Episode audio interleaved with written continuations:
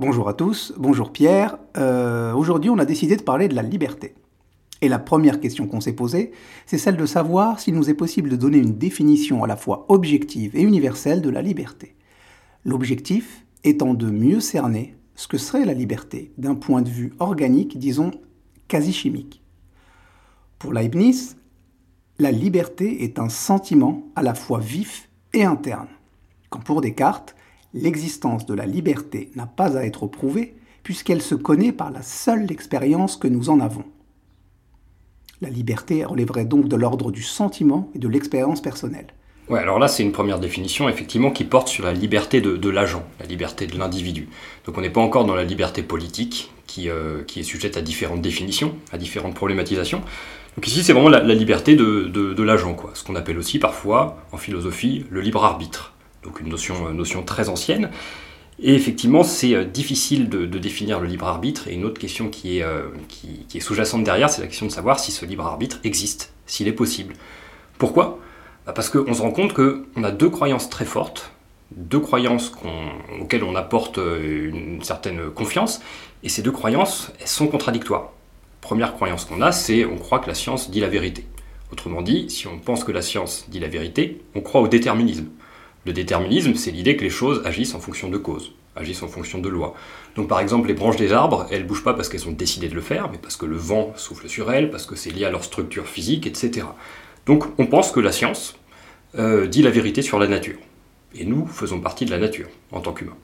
L'autre croyance qu'on a, c'est justement la croyance que nous décidons librement de ce que nous faisons, que nous choisissons par exemple librement le matin la couleur de nos vêtements, que nous choisissons euh, librement notre conjointe ou notre conjoint, notre carrière, etc. Et là, on voit bien effectivement que ces deux définitions, bah, elles s'opposent. Ces deux, ces deux croyances, pardon, s'opposent. Le déterminisme, effectivement, semble vrai, et cette idée qu'on choisit semble aussi vraie.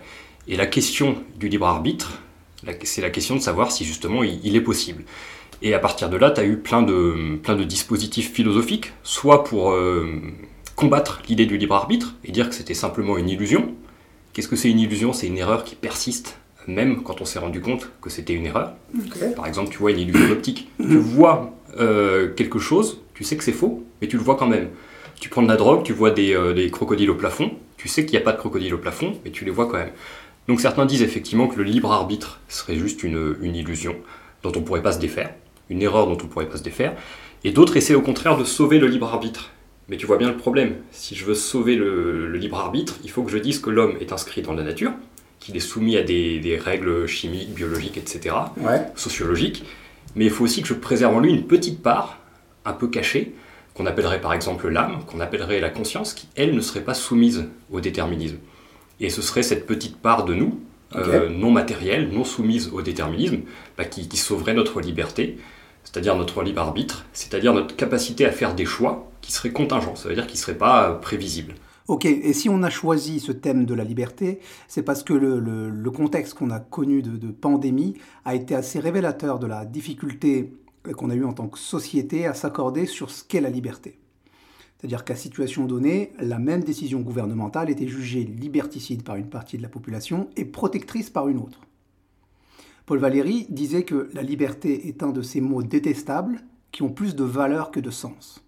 Est-ce que finalement, le plus important, c'est pas tellement la signification du concept de liberté, mais simplement sa proclamation en tant que valeur? En fait, la difficulté en philosophie, c'est que souvent la liberté, ça veut dire plusieurs choses différentes, et parfois même dans la philosophie d'un seul philosophe. Tu prends Rousseau par exemple, il a une conception de la liberté de l'agent, donc de la personne individuellement, voilà, qui, qui agit, qui choisit.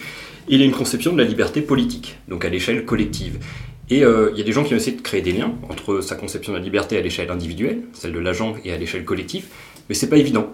Donc en fait, moi je pense que ce serait plus pertinent de partir du principe que c'est un même mot, mais qui désigne deux réalités différentes. Tu d'abord la question effectivement de libre arbitre versus déterminisme, qui est une question vraiment clé et ultra importante, parce que si on tranche en faveur du déterminisme et qu'on dit que le libre arbitre n'existe pas, ça sert à rien de se poser la question dans le domaine politique. Voilà, on a, on a plié le jeu, c'est fini quoi et euh, donc l'autre définition, je reviens à ce que je voulais dire, c'est la, la, dimension, euh, la dimension politique. Et pour rebondir à ce que tu disais sur euh, bah, la période de, crise sanitaire qu'on a, qu'on a traversée, il y avait en fait deux conceptions de la liberté qui, qui s'opposaient à, mon sens. Et il y, a un philosophe qui, a bien résumé ces deux conceptions de la liberté. C'est un, philosophe libéral qui s'appelait Isaiah Berlin et qui a distingué entre la liberté négative et la liberté positive. Alors il n'y a pas de jugement de valeur, négatif, positif, c'était pas au sens de pas bien et bien. Pour lui, la liberté négative, c'était au sens du ne pas, et c'était au sens de ne pas être empêché, ne pas être contraint par l'État. En gros, selon la conception de la liberté négative, tu es tranquille, tu es libre lorsque l'État te, fiche la paix. Mhm. Voilà. Donc non-interférence dans les décisions individuelles. Alors évidemment, les partisans, donc les libéraux de la liberté, euh, libéraux classiques, de la liberté négative, admettent qu'il y ait une petite intervention de l'État, qu'il y ait des interférences, mais il faut qu'elles soient les plus minimes possibles. Et donc, moins il y aurait d'État, plus il serait réduit à son strict noyau de nécessité, et plus il y aurait de liberté. L'autre conception dont, on parle Isaiah Berlin, c'est la liberté positive, et lui-même dit que c'est une conception un peu euh, alambiquée de la liberté et très paradoxale. La liberté positive, ce serait une sorte euh, de fixation par toi-même ou par le groupe de contraintes que toi-même ou que le groupe euh, s'efforcerait de, respecter. Et ce qui fait penser à une phrase de Rousseau qui est l'obéissance à la loi qu'on s'est prescrite est nécessité. Mais Isaiah Berlin dit que c'est quand même étrange hein, de, définir la liberté en incluant la contrainte et la règle. Et lui, il voit ça avec suspicion, en, se disant qu'il y a peut-être une sorte, euh, une d'entourloupe. Et c'est un peu ce qui s'est passé pendant le, débat, euh, le débat sanitaire. Il y avait des personnes qui disaient il faut que l'État tienne son rôle dans le domaine sanitaire, mais qu'il limite le plus possible son intervention. Et comme ça, on sera libre, avec le plus de tranquillité possible, de marge de manœuvre individuelle. Et d'autres personnes disaient au contraire, pour préserver notre liberté à l'échelle collective, il faut qu'on accepte tous des contraintes et qu'on s'y plie. Et de cette façon, on sera une collectivité euh, autonome. Et l'autonomie, c'est quoi? En grec, c'est le fait de se donner à soi-même ses propres règles ce qui serait une forme de liberté. Encore une fois, la formule de Rousseau, l'obéissance à la règle qu'on s'est prescrite et, liberté. Alors à ce stade, j'ai deux questions à te poser. La première est rhétorique. Est-ce que finalement la question posée par la crise sanitaire n'est pas uniquement celle de la liberté, mais aussi celle de la légitimité politique, de l'autorité qui a décidé de gérer une épidémie par le biais de mesures sociales contraignantes et d'acceptation de la loi par une partie de la population qui n'est plus du tout convaincue de la bienveillance des gouvernants et de la cohérence des mesures qu'il peut prendre? Est-ce que cette crise sanitaire n'est pas surtout une crise de la démocratie et finalement une réplique du mouvement des Gilets jaunes? Et la question que, je voulais vraiment te poser finalement par rapport à ça, c'est euh, est-ce que la liberté s'acquiert grâce à l'État ou plutôt contre l'État? Alors, il euh, y, a deux questions. Je reviens déjà sur la, remarque que tu as faite à propos de la crise de la légitimité politique. Effectivement, on peut revenir à la, conception de la liberté positive telle que définie par euh, Isaiah Berlin, qui est une forme d'autonomie. Et effectivement, à l'échelle individuelle, c'est une définition qui a du sens. Être libre, c'est ne pas céder à ses penchants, ne pas céder à ses désirs, ne pas être esclave de ses passions, et au contraire être capable de dire non et se fixer des règles à soi-même, une certaine discipline qui correspondrait effectivement à une forme de liberté. Euh, quelle est la personne la plus libre entre celle qui passe sa journée à regarder la télé et qui cède à sa paresse, et au contraire la personne qui est capable de se dompter elle-même pour agir et, faire des choses? Bah, Ça semble être la, deuxième personne. Et donc certains ont voulu étendre cette conception de la liberté comme autonomie au collectif. Sauf que le problème dans le collectif, c'est la question de qui fixe les règles, effectivement dans une collectivité où euh, on réussirait à trouver un moyen de fixation collective des règles euh, qui se tremperait dans la légitimité collective, effectivement, cette conception de la liberté aurait du sens. Dans les sociétés euh, qui correspondent aux démocraties libérales, c'est beaucoup moins évident, qui sont des sociétés parlementaires, effectivement, avec une sorte de scission entre la société civile et, et les parlementaires, effectivement, lorsqu'il y a une crise de la légitimité, cette conception de la liberté positive, c'est plus de l'idéologie, en fait. On, parle de liberté, on brandit ce, mot, qui est une, valeur, en fait, un peu dépourvue de sens, exactement comme on le ferait avec la République. Mmh, la République, ça veut absolument tout et rien dire. Exactement comme la liberté euh, veut, tout et rien dire. Euh, autrement dit, on dit euh, c'est la liberté, tout comme on dit c'est la République, quand on veut se donner un peu de, un peu de légitimité, un peu de, crédibilité. Quoi. Oui, on en arrive au, débat éternel sur la démocratie. Est-ce qu'elle doit être représentative ou, directe? Euh, débat qu'une partie de la classe politique a tenté euh, d'éluder ou de solutionner, c'est à voir, en faisant rentrer plus massivement la société civile au Parlement. Et euh, ce qu'on a pu constater, c'est que le dernier quinquennat a réussi l'exploit à la fois de faire appel à la société civile, mais tout en renforçant parallèlement, comme jamais, la verticalité de la décision. Je pense notamment à toutes ces décisions prises dans le secret du Conseil de défense, Euh, comment tu peux expliquer ce paradoxe? Dans l'argumentaire politique de la République en marche au départ et d'Emmanuel Macron, il y avait une part de vérité effectivement qui était euh, vous voulez de la crédibilité, les Français on va vous proposer effectivement un renouvellement de l'Assemblée nationale qui sera fondé bah, sur justement la légitimité de la, société civile. On va remettre du peuple dans le processus de décision collective, ce qui permettra à la décision collective bah, de, permettre la liberté du collectif. Encore une fois, l'obéissance à la loi qu'on sait collectivement prescrite, voilà, et légitimement, bah, ce sera ça la liberté. Effectivement, il y avait une forme euh, d'entourloupe, c'est une forme d'idéologie, mais l'idéologie parfois révèle en tout cas les désirs profonds, les désirs démocratiques des individus. Mais est-ce que le problème, c'est pas qu'intégrer la société civile, et je, dis ça entre guillemets, ça revient simplement à remplacer des, bourgeois expérimentés par des bourgeois novices, des dentistes par des dentistes plus jeunes, et des avocats pénalistes par des, par des avocats d'affaires? Euh, Finalement, est-ce que la société civile, euh, c'est pas juste un synonyme de profession libérale et classe moyenne supérieure? Si des questions se posent, le concept, lui, parfois, se repose. Et quand le concept se repose, c'est le bruit qui pense. Musique, maestro.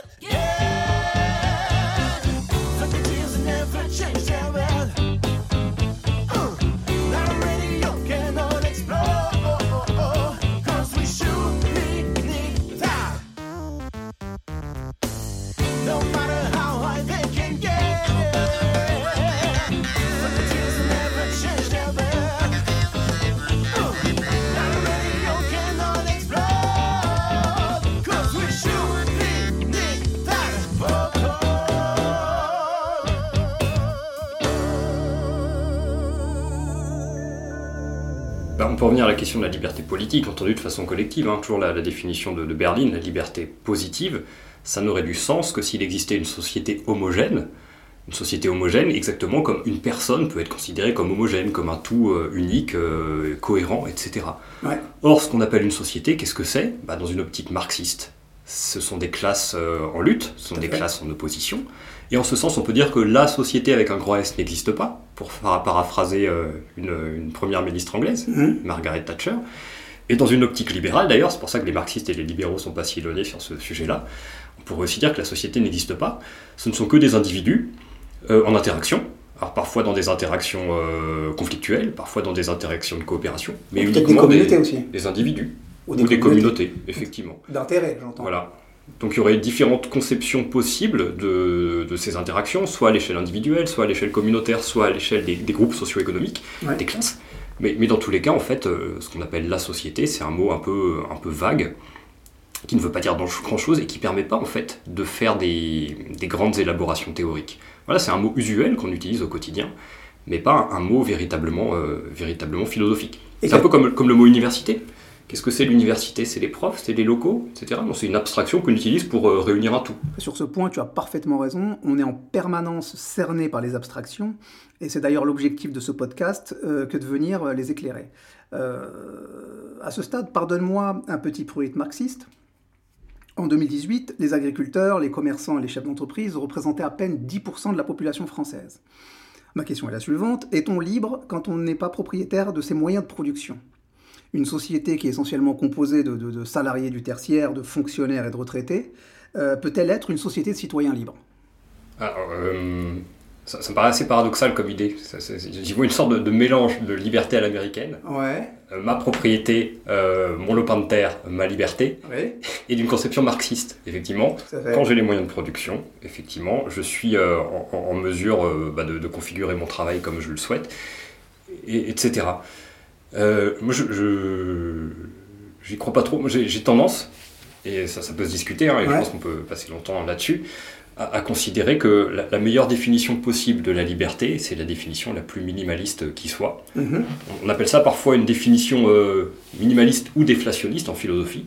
C'est la définition de la liberté négative d'Isaiah Berlin qui est Je suis libre à partir du moment où la collectivité, la collectivité c'est très général, ça peut désigner la société avec beaucoup de guillemets, et à partir du moment où l'État, effectivement, me fixe le moins de, le moins de contraintes possibles. Et euh, en, ce sens, c'est c'est une liberté, euh, une liberté abstraite, effectivement. Certains disent que c'est une liberté factice parce que euh, derrière ce, ce sens de la liberté, tu auras des gens qui seront peut-être plus libres que d'autres, puisque certains auront plus les moyens de s'épanouir et de, de s'affirmer que d'autres. Mais je, je- je- je pense que parfois il faut, faut- faut se contenter des, des définitions les plus, les plus simples et les plus minimales. D'ailleurs, ça- ça- effectivement, on pourrait intégrer ta, ta doctrine dedans en disant que, effectivement, le- la personne qui détient ses moyens de production, c'est pas forcément la personne la plus riche, mais c'est la personne qui a les moyens, effectivement, de se donner une certaine, une certaine autonomie. Ok, mais si l'État fixe le moins de règles possible, euh, qui viendra fixer les règles manquantes? Est-ce que ce ne sera pas euh, nécessairement la partie au contrat qui est en position de force Est-ce que la liberté, elle s'acquiert dans l'égalité, même formelle, ou plutôt dans l'équité?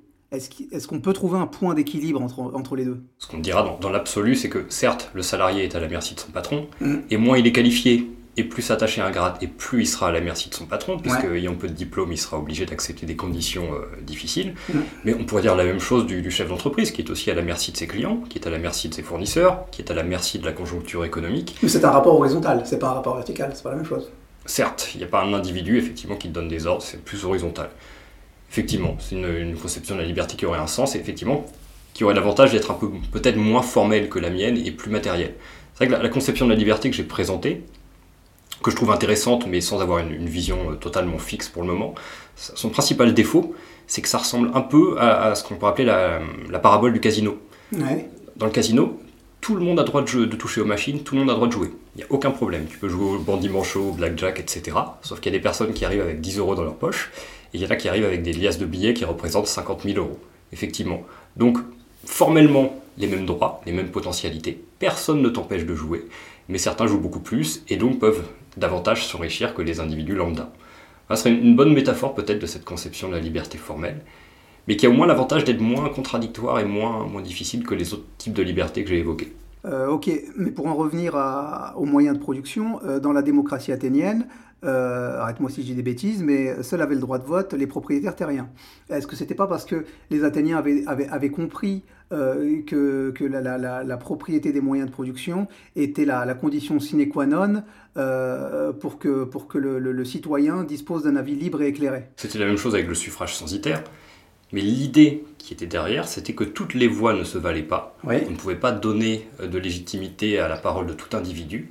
La, la parole légitime, c'était la parole raisonnable, et la Mhm. parole raisonnable, c'était la parole de la personne ancrée dans un territoire, dans une propriété, ce qu'on appelait le, le bon père de famille. Mais est-ce que l'État, euh, pour, pour renforcer la démocratie et donc la légitimité de la loi, ne devrait pas encourager les gens à être indépendants? Est-ce qu'il ne devrait pas favoriser et accompagner toutes les initiatives qui tendent vers l'autonomie ou vers l'entrepreneuriat? Il y a deux options euh, de ce point de vue-là euh, concernant la position de l'État. Il y a effectivement la conception libérale qu'on retrouve chez Génération Libre, notamment le think tank de Gaspard Koenig, qui Ouais. dit il faut aider les individus à avoir plus d'autonomie. Tout à fait. Donc autonomie financière, ils avaient proposé aussi un revenu universel qu'ils appelaient le LIBER, qui consistait à refondre toutes les prestations sociales euh, à l'échelle nationale et euh, les redistribuer voilà, sous forme de, de revenus minimum, de revenus de base. Donc il y avait cette idée de laisser la liberté prospérer à partir de, de la base. Conception donc euh, libérale classique. Enfin libérale plutôt moderne d'ailleurs. Et euh, il y a une autre conception qui est développée actuellement aux États-Unis Mhm. et qui euh, est à la fois intéressante et inquiétante. Je ne sais pas si tu en as entendu parler, c'est la conception de Philippe Petit, Non. qui est un philosophe à la mode, qui essaie de renvoyer dos à dos le- la conception libérale et la conception moins libérale de, de la politique. Et l'idée de Philippe Petit, c'est de considérer que dans une société, tu as des individus qui sont inégalement dominés. Il y a des individus qui, en raison de leur genre, ou de leur sexe, par exemple, sont plus dominés que d'autres. Il y a des individus, en raison de leur ethnie, qui sont plus ou moins dominés en fonction de leur religion, minoritaire, majoritaire, etc. Et l'idée de Philippe Petit, c'est de dire que la vraie liberté, c'est ne pas être dominé. Parce qu'être dominé, c'est finalement être dépendant, être euh, écrasé symboliquement, être Oui. écrasé financièrement. Et donc il dit que l'État, son rôle principal, ça doit être d'intervenir dans une société Ouais. pour essayer de corriger la domination. C'est-à-dire réduire la dépendance dont sont par exemple victimes les femmes, etc. Ce qui ressemble assez fortement d'ailleurs à une théorie en vogue actuellement qui est la théorie de l'intersectionnalité Tout à fait. quand on y pense. C'est une, une- on va dire une vision euh, un peu, un peu boomer, un peu euh, vieux mal blanc pour prendre Ouais. un terme à la mode, de, la théorie euh, plus, euh, plus, plus hype, si tu veux, de, de, l'intersectionnalité. Ok, alors pour terminer, euh, je voudrais bien avoir ton avis sur, sur, sur certains poncifs qu'on peut entendre sur la, sur la liberté. Le premier, c'est celui qui dit que la sécurité est la première des libertés. Alors en général, c'est un, un poncif qui est annonné par, par des élus de droite pour essayer de nous vendre de la vidéosurveillance. On vient à cet emploi euh, rhétorique de la liberté, Ouais. qui n'est pas un emploi rigoureux, un emploi philosophique, effectivement. Quand je veux faire passer quelque chose pour légitime et acceptable, je dis que ça participe de la liberté ou que c'est une liberté. Effectivement. Ouais. Donc la, la sécurité est la première des libertés Non, on aurait pu dire que la sécurité est une des conditions de la liberté civile, de la liberté politique. Effectivement, si on risque de se faire égorger euh, à tous les coins de rue, si on risque d'être victime de l'arbitraire de l'État et des lettres de cachet, effectivement, on ne peut pas être un citoyen libre dans une société libre. Voilà. Donc la liberté, au sens général, est la condition de la liberté. Oui, la liberté est la première des sécurités, euh, ça ne veut rien dire. Mais en tout cas, rhétoriquement, c'était brillant, puisque Ouais. finalement, tout le monde a retenu cette, cette formule. On a même dit que la paternité revenait à Hobbes, tu sais, le Léviathan, Ouais. avec cette idée que euh, via le contrat de soumission, les individus acceptaient euh, finalement l'autorité d'un État qui leur permettait de d'interagir euh, pacifiquement et non plus euh, sous forme violente comme dans, dans, dans l'état de nature. Bon, c'était c'était fou en fait. Hop, c'est plus complexe que ça. Et c'est vrai que cette formule est. oui, voilà, c'est du, du flanc rhétorique, mais de qualité. Ok, et le second poncif, c'est celui qui dit euh, Ma liberté s'arrête là où commence celle des autres. Effectivement, c'est surtout une formule qui nous soumet à l'arbitraire du jugement d'autrui et de la sensibilité d'autrui. Ce sont, ce sont des belles formules, mais c'est de l'idéologie, c'est du slogan. Ça, ça ne veut pas dire grand-chose d'un d'un point de vue euh, concret, en fait. Et c'est souvent à ça qu'on reconnaît une formule creuse. Euh, c'est, euh, elle, elle est inapplicable au premier exemple qu'on brandit. Et souvent, les premiers à voir d'ailleurs ces formules creuses, ce sont les enfants. Les, plus jeunes, effectivement. Ouais. On brandit une formule très générale en se croyant profond. Et l'enfant nous dit non, mais ça marche pas, regarde, dans telle situation, c'est c'est nul ton truc. Et c'est un peu le cas ici pour ce, ce type de formule. Oui, et ce qui est très étonnant, c'est que notre discussion euh, touche quasiment à sa fin et que euh, on ne sait toujours pas clairement ce, ce- ce qu'est la liberté, euh, ce qu'il faut faire pour la préserver. Euh, on, a, on, a, on a fait une ellipse et est-ce qu'on a vraiment avancé? J'en suis pas sûr. Il y a aussi un impensé depuis le début, c'est qu'on considère que la liberté est une des, des valeurs euh, les plus importantes. On a même eu tendance à la mettre en haut de notre pyramide là, des, des valeurs. dont on Pour parlait. cause, c'est la première euh, sur le, le fronton des mairies. Est-ce est-ce que c'est la, la conception vraiment la plus importante dans toutes les cultures? Est-ce que c'est vraiment quelque chose de si capital Cette liberté de l'individu face à l'État, face au collectif? C'est aussi une, une valeur. Tu me citais Paul Valéry qui disait que c'était avant tout une valeur. C'est une valeur qui, qui n'est plus un absolu dans, dans beaucoup de sociétés. On a parlé des démocraties illibérales, Ouais. avec une part de caricature. On a parlé de, de certains pays qui sont, enfin, qui étaient en tout cas euh, dans une réussite économique assez éblouissante, euh, comme la Chine. Mhm. Ce sont des pays dans lesquels la liberté est vue comme une valeur bourgeoise occidentale, tout à fait. une valeur dégénérée. Et euh, les, les valeurs sont placées ailleurs, dans la famille, le groupe, l'harmonie avec le, le collectif, etc. Alors, je ne sais pas si, si on doit s'arrêter à cette conclusion relativiste. C'est toujours ce qu'on déconseille aux élèves en leur disant euh, ne finissez pas en disant ça dépend. Ouais, Mais c'est pas parce qu'on leur dit d'éviter de le faire que c'est faux pour autant.